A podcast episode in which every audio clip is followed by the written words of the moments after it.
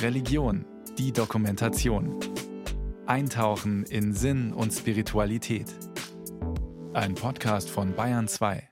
Leben wir, so leben wir dem Herrn. Sterben wir, so sterben wir dem Herrn. Ob wir leben oder sterben, so sind wir dem Herrn.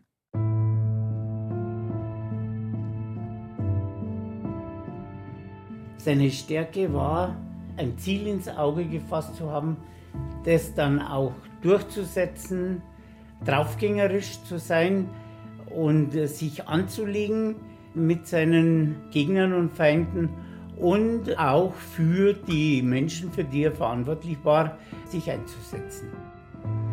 Ein großer, strammer Mann.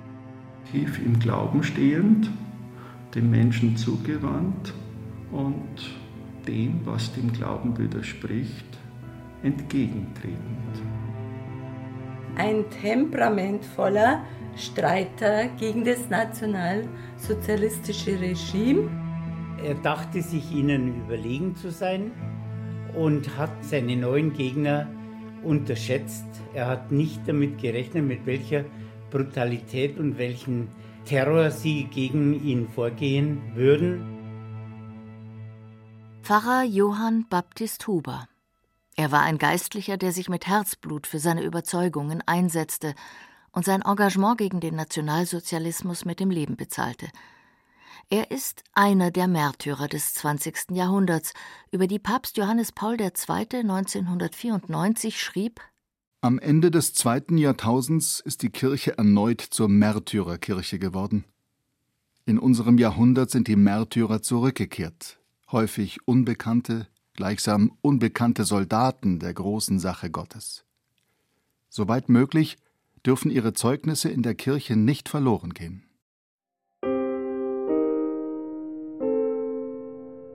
Geboren wurde Johann Baptist Huber am 2. April 1892 in Alzgern bei Altötting in Oberbayern.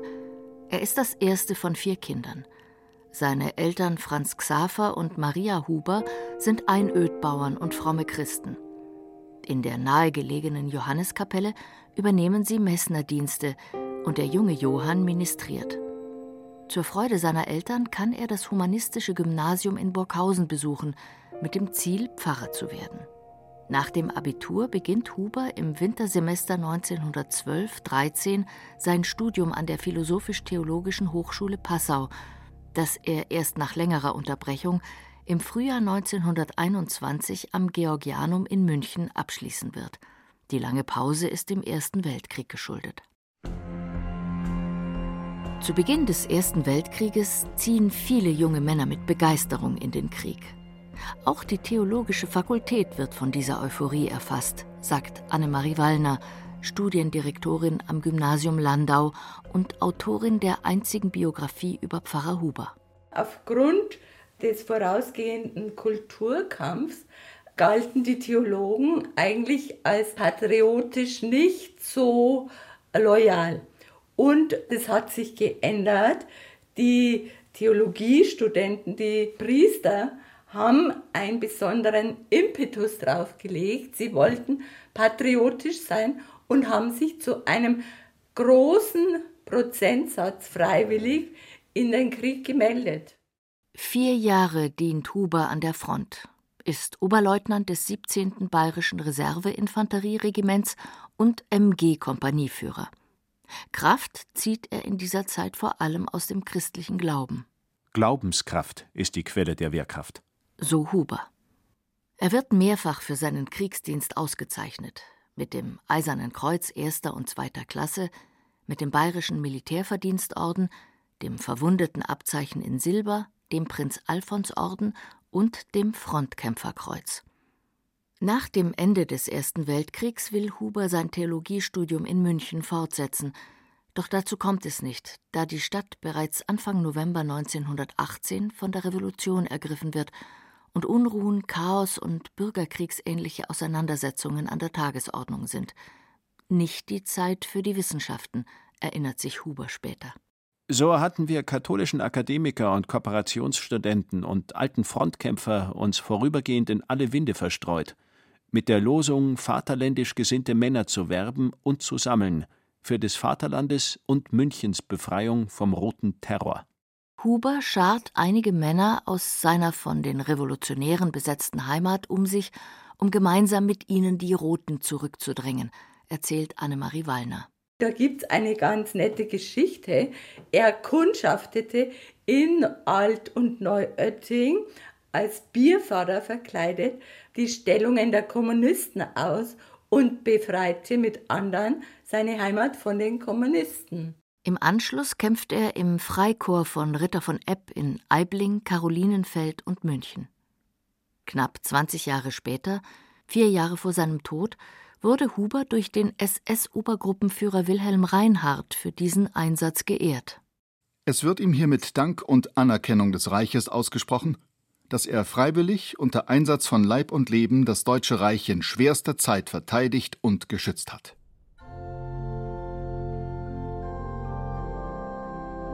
Nach Abschluss des Theologiestudiums am Georgianum in München wird Huber am 29. Juni 1921 im Passauer Dom zum Priester geweiht und feiert am 21. Juli seine Primiz in seiner Heimatpfarrei Alsgern. Festprediger ist ein Kriegskamerad, Dompfarrprediger Pretzel aus Freising, der folgende Worte an Huber richtet. Herr Primiziant, du hast gekämpft in vorderster Reihe gegen äußere Feinde. Jetzt tritt hin und kämpfe gegen die inneren Feinde. Kämpfe gegen Habgier, Wucher und Sittenlosigkeit. Vermutlich ahnt zu diesem Zeitpunkt niemand, wie ernst Huber den Auftrag gegen äußere und innere Feinde zu kämpfen nehmen wird.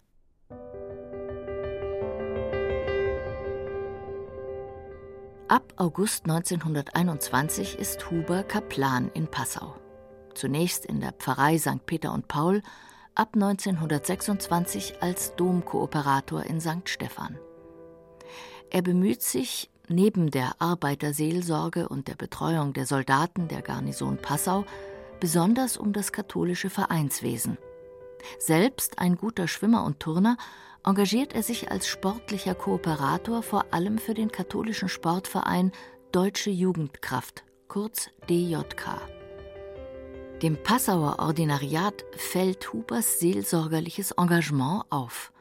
Und auch dem Akademischen Senat der Münchner Ludwig-Maximilians-Universität ist durch seine Zeit am Georgianum und seinem Freikorpseinsatz in München Hubers Name bekannt. Dies führt dazu, dass er Ende des Jahres 1931 zum neuen Stadtpfarrer von Landau nominiert wird.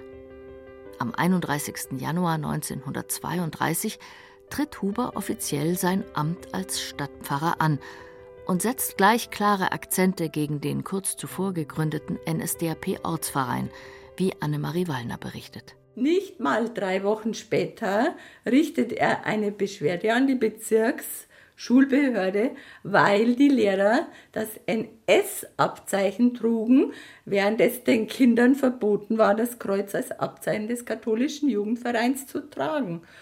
Und da kam es zur ersten Auseinandersetzung. Hier werden viele weitere Konflikte folgen. Bereits im Vorfeld der Reichspräsidentenwahl 1932 positioniert sich Huber in Predigten und Zeitungsartikeln gegen die Propaganda der NSDAP und bezichtigt die Nationalsozialisten in der Landauer Zeitung der Bauernfängerei und der Täuschung. Sie lügen wie die Teufel und schwindeln aus Prinzip. Wir brauchen keine Schreier und Hetzer, sondern Leute, die pflichtbewusst arbeiten. Wir brauchen kein Hakenkreuz, sondern Frieden und Ordnung. Die Konflikte halten an.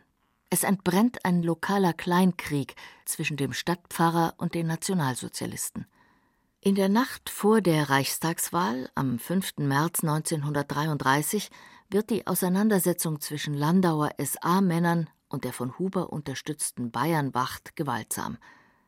Bekannt wurde dieser Vorfall als Sturm auf den Pfarrhof, bei dem sich die verprügelten Bayernwachtler in ihr Vereinslokal im Pfarrhof retten und etwa 30 Nazis vor dem Pfarrhof randalierend ihre Herausgabe fordern. Es war schon ein Eisenriegel vom Tor aufgesprengt. Da trat Pfarrer Huber beherzt auf und sagte, zurück oder es wird auf drei geschossen. Ihr habt hier nichts zu suchen. Die Warnung des ehemaligen Soldaten zeigt Wirkung. Die SA-Männer ziehen sich zurück. In der Folge erhält Huber eine Flut von Briefen, die teils große Zustimmung beinhalten, teils übelste Beleidigungen und Verwünschungen. Die Spannungen verschärfen sich weiter. Die örtliche NSDAP nutzt jede Gelegenheit, um die Vereinsseelsorge zu behindern. Kein Einzelfall, sagt der Lokalhistoriker Nick Söltel. Gerade im Jahr 33 waren die Nazis halt auch besonders darauf aus, ihr System zu stabilisieren und Widerstand äh, gegen sie halt möglichst zu unterbinden. Das ist ihnen nicht gelungen momentan. Aber in dieser Zeit äh, war halt auch die Auseinandersetzung mit Pfarrer Huber sehr stark. Huber gibt keineswegs klein bei.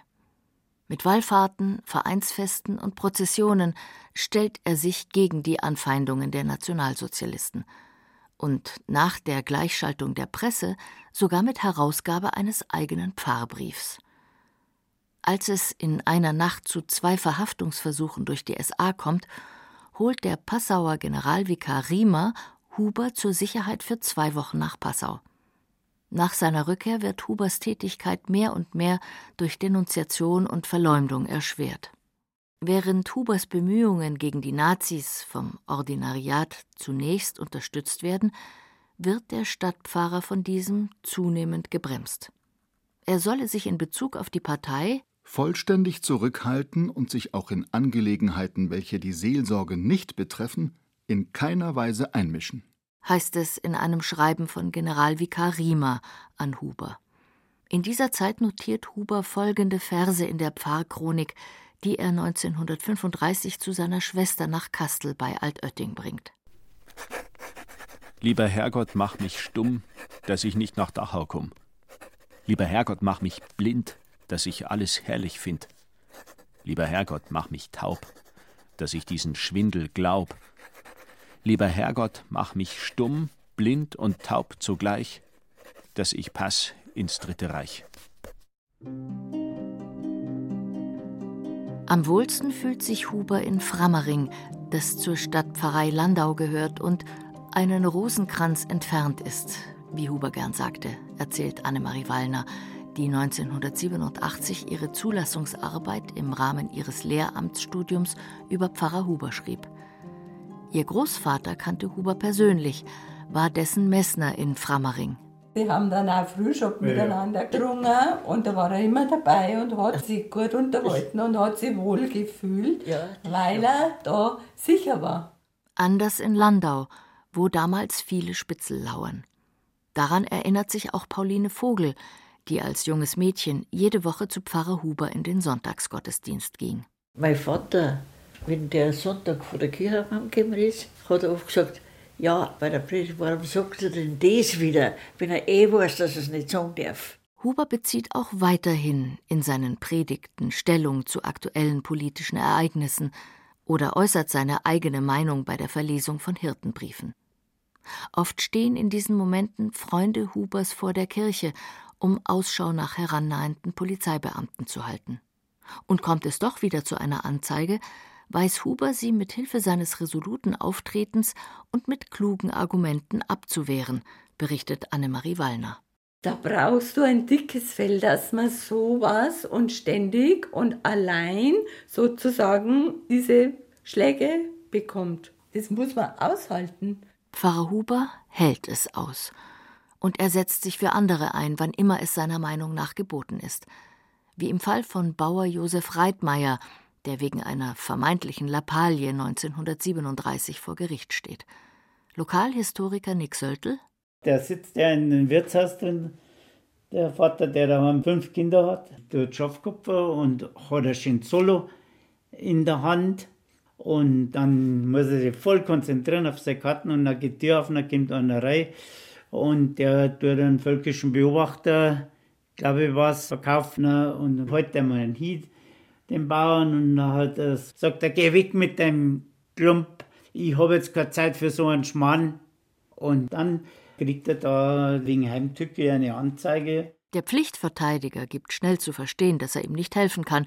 Schließlich müsste er gegen seinen Dienstherrn argumentieren. Weil der Pfarrer Huber die Familie halt erkennt und als christliche Familie kennt, übernimmt der Pfarrer Huber von sich aus die Verteidigung und sagt, lass mich das machen.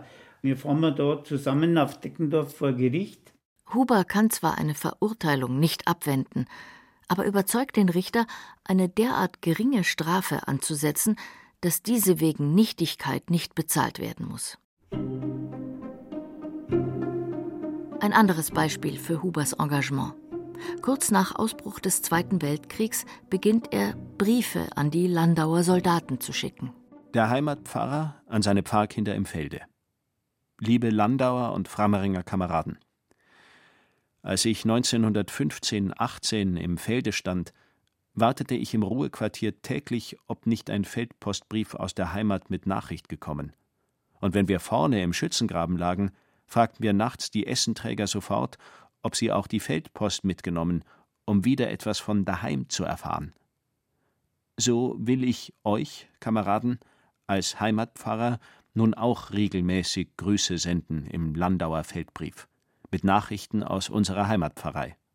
Und dazu, als Liebesgabe, das Passauer Bistumsblatt zur Unterhaltung und Ermunterung. Ein Erfolg. Nicht nur das Ordinariat steht hinter Hubers Idee, auch die Soldaten reagieren positiv. Ihr Brief hat mir sehr viel Freude gemacht. Auch meine Kameraden hatten großes Interesse daran. Jeder streckte die Hand nach dem Brief, so dass ich ihn erst als letzter lesen konnte. Die Regierung vermutet einen neuen Angriff Hubers, erzählt Dekan Heribert Schauer, Stadtpfarrer von Neuötting, zu dem als gern die Heimatpfarrei Hubers heute gehört. Es ist auch äh, dokumentiert, dass er in der Feldpost natürlich zurückhaltend, aber doch auch immer wieder Kritik geübt hat, die jungen Männer auch ermutigt hat, gell, soweit es geht, wenn man im Kriegsdienst ist, eine kritische Distanz einzunehmen und das wurde natürlich angekreidet. Und das gilt ja dann für das Regime als Wehrkraftzersetzung, gell, wenn er sozusagen die Soldaten so beeinflussen will. Am 27. Oktober 1939 wird das Sammeln von Feldpostanschriften zum Zwecke der Versendung religiösen Schrifttums verboten. Ab 1940 das Versenden vervielfältigter Schriftstücke. Huber lässt sich dadurch nicht abhalten, auch nicht durch die Ratschläge seiner Freunde, die sich mittlerweile große Sorgen um ihn machen. Um möglichst viele Feldsoldaten der Pfarrgemeinde zu erreichen, legt Huber die Feldbriefe in der Kirche aus und bittet unter anderem Pauline Vogel, Feldpostanschriften für ihn zu sammeln. An einen Vorfall erinnert sich die damals Zwölfjährige noch heute. Da ist ein Auto reingefahren und das war nicht sehr oft. Und dann sind sie reingegangen. Ja, hat der Papa zu mir gesagt, du musst jetzt sagen, was die die fragen. Die haben eigentlich nur gefragt, weil mich der Pfarrer Huber in Dolheim einen angeschickt hat, in die Familien, wo einer eingerückt war, also es da war. Und die Adressen habe ich ihm gesammelt. Na, ich habe noch gesagt, nein, nein, ich kann jetzt nicht mehr da bleiben, ich muss in die Schule weil sonst komme ich spät. Ich habe das schon gespannt und das auf den Kicker haben. Als Huber am 14. April 1942, wie schon des Öfteren, auf die Polizeistation der Gestapo in Landau bestellt wird, gibt es kein Davonkommen mehr. Huber wird ins Landgerichtsgefängnis nach Landshut gebracht. Der Vorwurf? Der katholische Pfarrer Huber von Landau an der Isar wurde festgenommen, weil er trotz erfolgter Verwarnung das Sammeln von Feldpostanschriften und die organisierte Versendung religiöser Drucksachen an Wehrangehörige fortsetzte. Alle Anstrengungen von Seiten der Landauer und des Generalvikars Riemer, die Entlassung Hubers zu erreichen, bleiben erfolglos. Nick Söldl die wollten an ihm ein Exempel statuieren. Irgendwann ist er dran. Irgendwie wird dieser Mann gebrochen. Und das habe ich gemeint, wie ich gesagt habe. Er hat das System der Nazis unterschätzt. Am 12. Mai 1942 wird für Huber die Einlieferung ins KZ Gewissheit. Vor seinem Abtransport wendet er sich in einem Brief an seine Lieblingsgemeinde Frammering. Dank für alle Liebe und Treue. Gott segne und beschütze euch, eure Familien und Kinder. Ich bete im Lager für euch alle und bitte euch, mir in der Kirche eine Marmorplatte mit dieser Widmung zum Andenken anbringen zu lassen. Frameringer, ich habe spät und früh euch Gnad und Wohltat nur erwiesen. Den toten Hirten nur vergesset nie, in euer Gebet stets einzuschließen. Am 5. Juni wird Huber ins KZ Dachau gebracht. Seine Ankunft spricht sich schnell herum. Anne-Marie Wallner? Als er im KZ Dachau ankam, sagt er zu einem befreundeten Pfarrer Braun, geh Braun, die Kisten, die schmeißt man schon. Militärisch geht es ja nicht mehr. Es ist ja schon alles verloren, mehr oder weniger. Und hat gedacht, das KZ wird es nicht mehr lang geben. Huber sollte sich irren. Im Gegenteil. Die Realität im KZ Dachau trifft ihn hart, erzählt die Biografin. Der Sommer 42 war ihm für Priester das Schlimmste überhaupt. Vor allem das Arbeitskommando Plantage. Es ist ein ehemaliges Moorgebiet, neben dem KZ war das. Und es mussten die KZ-Insassen trockenlegen und dann Gewürz- und Teekräuter anbauen. Häftlinge haben da von frühmorgens bis spät abends bei jedem Wetter unter sengender Sonne arbeiten müssen. Und die Häftlinge waren von Hunger gequält. Es gab dünne Rübensuppe mit wenig Fett drin und ganz wenig Brotration. Insgesamt ist über den Aufenthalt Hubers im KZ nur wenig bekannt. Kontakt zu Angehörigen gab es nicht. Briefe durften nur zweimal im Monat auf einem vorgedruckten Formular jeweils an denselben Adressaten geschickt werden. Es durfte weder etwas über das Lagerleben und die Arbeit noch über das körperliche Befinden mitgeteilt werden. Es ist Hubers Voraussicht und seinem Einfallsreichtum zu verdanken, dass er dennoch Informationen über seinen Zustand weitergeben konnte. So vereinbarte er mit seiner Pfarrersköchin Maria Oberhaus verschiedene Verschlüsselungen. Beim Schreiben seines Namens Huber sagt er, will ich andeuten, wie es mir geht. Wenn ich das R hinten normal schreibe, geht es mir gut. Wenn der Hakel höher, größer, länger wird, geht es mir immer schlechter. Und dieses Verschlechtern kann man anhand dieser sieben KZ-Briefe sehr gut nachvollziehen. Ein Merkmal, das die KZ-Wächter nicht bemerkt haben. Zudem gibt er vor, über sein Patenkind bei der Wehrmacht, Läusel Haug, zu berichten, der in Wirklichkeit in Landau zur Schule geht. So lesen sich die Briefe für Eingeweihte aufschlussreicher, als es der erste Blick vermuten lässt. Auch will er den Hund seiner Staffel, den Fames, seinen ständigen treuen Begleiter in Urlaub mit heimnehmen. Und er würde gern wieder niederbayerische Fleischpflanzerl und Gillmeierbrot verkosten. Da Huber sehr oft Gedanken in Latein niederschrieb, wussten Hubers Vertraute, dass es sich bei dem Hund Fames um den Hunger handelt, der Hubers steter Begleiter war. Innerhalb weniger Wochen verschlechtert sich Hubers Gesundheitszustand rapide. Heimatforscher Nick Söltl. Wenn man denkt, dass ein Mann, der in der Kraft seines Lebens ist und 50 Jahre alt ist, dass der in ein Vierteljahr dann gebrochen ist und am Ende ist, dann weiß man, was da alles passiert sein könnte und wahrscheinlich auch passiert ist. Zwar gelingt es Anfang September, den durch die Briefe alarmierten Landauern, doch noch Hubers Befreiung zu erreichen, doch kommt die Hilfe zu spät.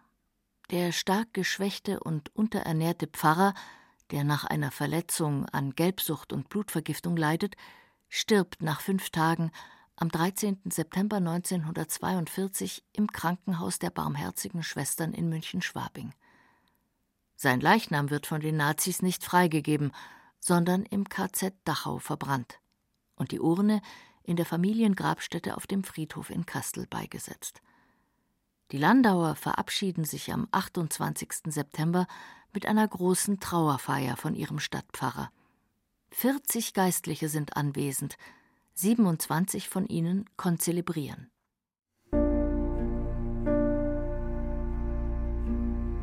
Der Pfarrer Huber wird in Landau heute noch verehrt. Und heute, wenn er so alle Jahre diese Pfarrer Huber Wallfahrt äh, ist, da ging er viel mit.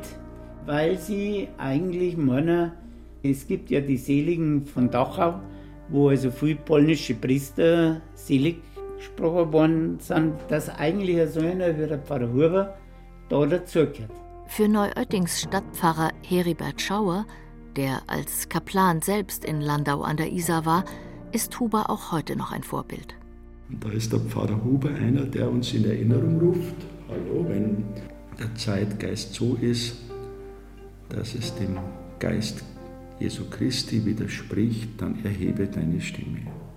Dann trau dich, dann tritt hin und kämpfe gegen auch die inneren Feinde. Ja. Pfarrer Johann Baptist Huber. Ein Mann, der für seine Überzeugungen einstand, bis zur letzten Konsequenz. Der im Angesicht des eigenen Todes noch an andere dachte, seine Pfarrgemeinde, Angehörige, aber auch seine Feinde segnete und der in Landau bis heute unvergessen ist.